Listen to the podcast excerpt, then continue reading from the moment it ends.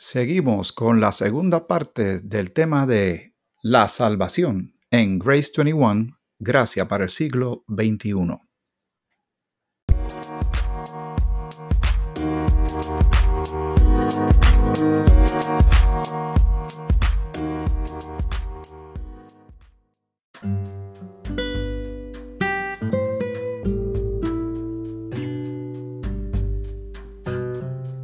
Tal? El Señor te bendiga. Seguimos con la segunda parte del tema sobre la salvación. Estamos revisitando el tema en beneficio y pensando en aquellos que tal vez eh, recién se han unido a, este, a estas grabaciones, a estos episodios de Grace 21, Gracias para el siglo XXI. Te saluda Miguel Antonio Ortiz y, y pensando en ellos, porque es bien importante, el tema de la salvación de eso es que se trata. Eh, contesta la pregunta de por qué Cristo vino al mundo. Se hizo en forma humana y eventualmente, luego de 33 años y medio de vida, entrega su vida física, la, la que tenía, ¿verdad? Porque se hizo en forma de hombre, de ser humano, en la cruz, en un sacrificio, un sustituto tuyo y mío. Lo hizo por ti y por mí. Y estamos tocando el tema de la salvación porque millones de personas aún no han dado ese paso de fe. No han creído en Cristo como su único y suficiente Salvador. Así que con ellos en mente, y tal vez tú seas quien lo está escuchando, esa persona, ese, esa audiencia a quien le queremos llegar, que Dios te bendiga grandemente y por favor date la oportunidad. Si tienes una libreta donde anotar, es bien importante para que vayas escribiendo los textos y luego los medites y, te deleites en tantas cosas maravillosas que el Señor tiene para tu vida. Eh, o si alguien que está escuchando estas grabaciones que ya es creyente, se las puede pasar a alguien que conoce. Esto es bien importante. Porque en 2 de Corintios capítulo 5, y esto lo hemos dicho tantas veces que yo espero que ya tú lo sepas de memoria, dice claramente en los últimos versículos que somos embajadores. Embajadores de Cristo, como si Dios hablase por medio de nosotros. Así mismo lo dice la Escritura. Como si Dios te, te utilizara a ti como su voz y a mí como su voz para hablar de Él a otros. ¿Cuál es el mensaje? Reconcíliate con Dios. Y la palabra reconciliación en su estructura, ¿verdad? Cuando uno la medita, eh, eh, lo que significa la palabra en sí, cuando tú reconcilias algo, parte de la premisa de que en un momento dado estaba unido y se separó. Y ahora hay que volverlo a pegar. Pues nosotros estamos separados de Dios por causa del pecado. Esto es bien importante que la gente lo sepa. La, la, palabra de Dios es Dios el que dice que todos somos pecadores. En Romanos el capítulo 3 le dice que, no hay justo ni a, ni uno. Eh, somos pecadores, nacemos pecadores, pero, pero, la gracia de Dios es tan maravillosa que Él envía a su Hijo Jesucristo para que quienes crean en Él, todos los que crean en Él, tengan vida eterna, sean reconciliados con Dios. Esas son extraordinarias noticias, por eso se llama evangelio. Evangelio significa buenas noticias. Ahora bien, y, voy a ir llevando esto con suma calma y le pido mucha paciencia para aquellos que ya son creyentes, que tal vez dice, este, esto no es para mí, es para ti, para que aprecies nuevamente lo que el Señor ha hecho por ti por mí. Pero obviamente, y reitero, esta, esta serie de programas de la salvación que estamos preparando en estos días es enfocada a alcanzar a quienes no han creído porque están tal vez, eh, estos son algunos de los argumentos que presenta la gente, que tal vez tú lo presentabas o yo, a mí no hay quien me salve, Dios no existe, la Biblia no se puede confiar en ella porque solo escribieron hombres, este, eh, no existe el cielo, dicen algunos, otros dicen no existe el infierno, otros creen en el diablo, pero no creen en Dios. O sea, es un desorden porque no saben. El que no sabe es como el que no ve. Y, y la, en el capítulo anterior, en el episodio anterior, terminamos diciendo que Jesús dijo que él, era, era, él es la luz. Y cuando nosotros creemos en el Señor, pasamos de estar en las tinieblas estar muertos espiritualmente a tener vida y vida abundante en Cristo. En Juan, el capítulo 10, versículo 10, si no me equivoco, Jesús dijo, yo he venido para que tengan vida y la tengan en abundancia. Ahora, también reitera que el enemigo, porque esto es una guerra espiritual, vamos a tocar ese tema. A mí no me gusta hablar mucho de Satanás y los demonios. No porque le tenga miedo ni nada, es que yo prefiero mejor consumir el tiempo hablando de Cristo, pero el tema es bíblico y es real y es bueno que tú sepas que hay una guerra llevándose a cabo. Una guerra en que el enemigo quiere que la gente no sepa de Cristo y se pierdan eternamente. ¿Cuál es el, destino final de los que no han creído? En Apocalipsis, en el capítulo 20 y el 21, te dice que se llama el lago de fuego. El lago de fuego es el destino final de quienes no hayan creído en Dios ni en Cristo. ¿Por qué? Bueno, porque decidieron no creer decidieron rechazar, decidieron eh, vivir por su cuenta y creer una mentira. Porque ¿cuál fue la mentira que dijo Satanás en el, en, el Edén? Que seríamos como Dios. Adán y Eva lo creyeron, tocaron aquel fruto que se les dijo que no lo podían tocar porque si lo tocaban morían y entró la muerte espiritual. Pero también entraron todos los demás problemas que tiene el mundo hoy día. ¿Cuáles son? Vergüenza, culpa, tristeza, violencia, abuso, discrimen, eh, divisiones, griterías, contiendas, eh, egoísmo. Todo eso fueron los frutos que trajo la muerte espiritual que trajo el pecado. Pero en Cristo las cosas se arreglan en Cristo se restaura y hay una reconciliación del pecador con el Dios a quien ofendió. Pero es por medio de Cristo, no por una obra humana. No, pero yo me bauticé. No, el bautismo en agua no salva. Es la fe en Cristo. No, pero a mí me, me ungieron con aceite. El aceite tampoco te salva, no es por obra. Hay iglesias que llevan a cabo esto y, pues una de las expresiones que se utilizan es que es una, manifestación exterior de un cambio interior, pero estamos hablando estrictamente de la salvación. Y la salvación no es por obras. El enemigo también eh, dentro de sus muchos eh, trucos y estrategias trata de confundir a la gente y lo tira por el camino de la obra de que tienes que hacer toda esta serie de cosas para que Dios te acepte. Entonces lo tira por un camino de frustración. Porque la persona se da cuenta que por más que trata no le sale. Porque Dios es un Dios santo y perfecto. Y ninguno de nosotros es perfecto. Ahora somos santos en Cristo y somos perfectos en Cristo y por su obra, no por nosotros. Nosotros no tenemos ese mérito. Alguien podrá decir, pero ¿por qué la gente no se da cuenta de estas cosas? Bueno, tú y yo no nos dábamos cuenta de estas cosas pero alguien nos habló del Evangelio y damos gracias al Señor por todas esas personas que se nos acercaron a ti y a mí y nos hablaron de Cristo. Que Dios les bendiga grande, grandemente. Porque hicieron lo que, lo que el Señor dice en su palabra que debemos hacer, llevar este mensaje, ser embajadores. Pero como te mencioné que hay una guerra y esta guerra eh, se nota, se nota en la actitud de la gente, se nota cuando lee los periódicos, se nota en la historia de la humanidad, la violencia y todo. Aquí se formula otra pregunta que es justa y es importante y difícil de contestar. ¿Por qué Dios no detiene esto de una buena vez? ¿Sabes? Es una buena pregunta. ¿Por qué Dios permite que todo esto suceda? Primero, sucede porque nosotros no lo buscamos. Esto no era lo que Él quería para nosotros. Y segundo, en la medida que va pasando el tiempo, Él está dando oportunidad a que alguien, tal vez tú que estás escuchando esta grabación, ya dé ese paso de fe y crea en Jesucristo como Salvador. Que fue a la cruz, que Cristo fue a la cruz por tus pecados, fue sepultado y resucitó al tercer día. Ese es el Evangelio. Pero no lo ven.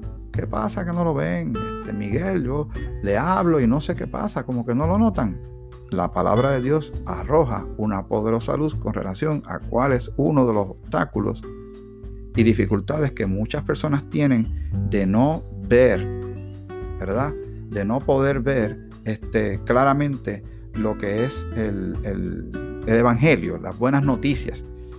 En 2 de Corintios, el capítulo 4, 2 de Corintios 4, 4, dice, en los cuales el Dios de este siglo, si tienes tu Biblia en la mano, vas a ver que dice Dios con la D minúscula. Porque la D mayúscula es el Dios de los cielos, nuestro Padre Celestial. Pero Él es un pseudo Dios para este mundo. Él tiene un radio de operación que se le permite hacer en la tierra. Él, está rodeando la tierra. Él es el príncipe de la potestad del aire, le llaman también en otra porción bíblica. Y está con sus demonios, Satanás y sus demonios, haciendo estragos y encontrando mucha gente que coopera con sus altimañas y sus locuras para llevarlos a una destrucción de sus vidas y sobre todo la perdición de sus almas. 2 Corintios 4:4. La palabra de Dios dice, en los cuales el Dios de este siglo cegó el entendimiento de los incrédulos. ¿Por qué ellos no lo ven? Porque Satanás los tiene ciegos. Y ellos cooperan, alejándose de todo lo que tenga que ver con Dios. Y se ríen de Dios y se ríen de los cristianos, cuestionan la Biblia y viven a su manera, humanamente. El humanismo está arropando el mundo, donde el hombre se pone a sí mismo como que es Dios, como una especie de sol y que todo gira alrededor de él. Por eso es que gustan tanto las películas de, de héroes con, con poderes y pueden empujar cosas y levantar cosas y brincar grandes distancias, porque el ser humano por dentro quisiera tener ese tipo de poder. Eh, es así. Uno lo puede ver como algo inofensivo, tal vez de un, eh, le llaman sano entretenimiento, pero eh, la historia de la humanidad recoge claramente que el ser humano quiere tener el control completo de su vida, quiere controlar a todos los demás y quiere ser como Dios. Pero eso fue, eso fue lo que se le habló en el Edén por causa de este Dios de este siglo, dice la escritura, pero se está refiriendo a Satanás. Y dice, para que no les resplandezca, o sea, estas personas que son incrédulos, que no creen, para que no les resplandezca la luz del Evangelio de la gloria de Cristo, para que no le llegue a ellos como si fuera una cortina de humo, una pared. Ellos no logran ver la gloria de quién es Cristo y de lo que Cristo hizo en favor de ellos pero es porque el enemigo los está entreteniendo con otras cosas. Miren para el otro lado, no miren para acá. Porque la palabra dice, conoceréis la verdad y la verdad os hará libres. Eso lo dijo Jesús. Y Jesús dijo sobre sí mismo, soy el camino y la verdad y la vida.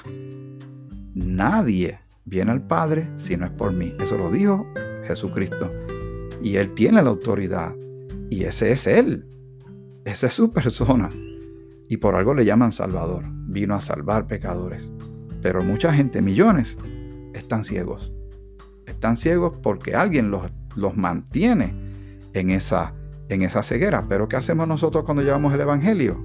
Llevamos la buena noticia. Llevamos esa luz de la palabra para que alguien pueda por fin ver. Porque ¿cuál es la ventaja de poder tener luz? Si usted está en una habitación de noche, y cierra las ventanas y cierra la puerta y apaga la luz, ¿cuánto usted puede ver? No puede ver nada. Usted está, tiene que ir a, a, tientas, ¿verdad? Tocando a ver dónde están las cosas para no chocar. Así no se puede avanzar.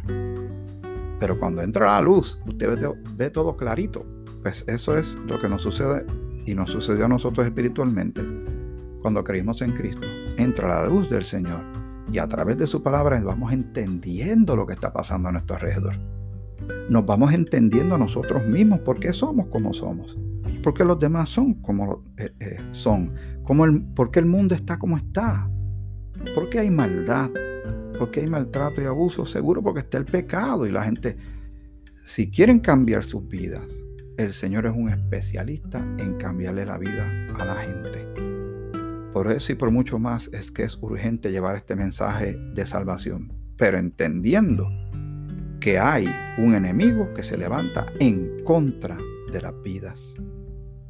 Habíamos leído en el capítulo anterior, el capítulo 2 eh, de eh, Efesios. Eh, y estábamos leyendo, y voy a leer nuevamente el capítulo, el versículo 13, disculpa, Efesios 2.13.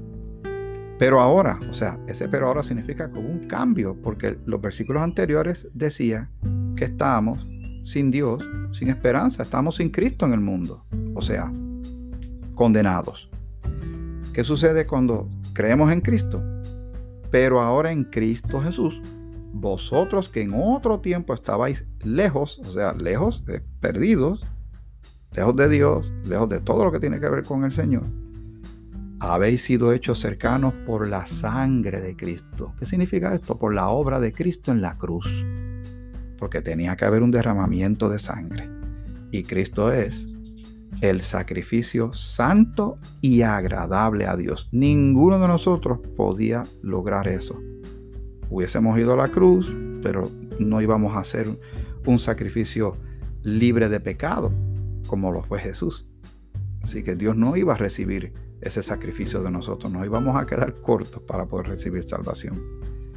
Versículo 14, porque Él es nuestra paz, que de ambos pueblos, o sea, de Israel y de los gentiles, hizo uno, derribando la pared intermedia de separación, aboliendo en su carne las enemistades y la ley de los mandamientos, expresados en ordenanzas para crear en sí mismo, sea, en él, de los dos, un solo y nuevo hombre, haciendo la paz y mediante la cruz, escucha esto que, que hermoso y maravilloso, reconciliar con Dios a ambos en un solo cuerpo, matando en ella las enemistades. Y vino y anunció las buenas nuevas de paz a vosotros que estabais lejos y a los que estaban cerca, refiriéndose a Israel. Porque por medio de él, o sea, de Jesucristo, los unos y los otros tenemos entrada. Ahora sí hay acceso. Antes no podíamos y era imposible que tú y yo pudiéramos regresar al Padre. Que pudiera él, pues, pudiéramos nosotros ser reconciliados con Dios, no lo podíamos hacer por nosotros mismos. Pero Cristo lo hizo por ti y por mí. Amén. ¿Qué te parece? Son tremendas noticias. Es recibir nosotros todos los beneficios, pero otro fue el que pagó, porque el precio fue muy alto. Fue precio de sangre en la cruz.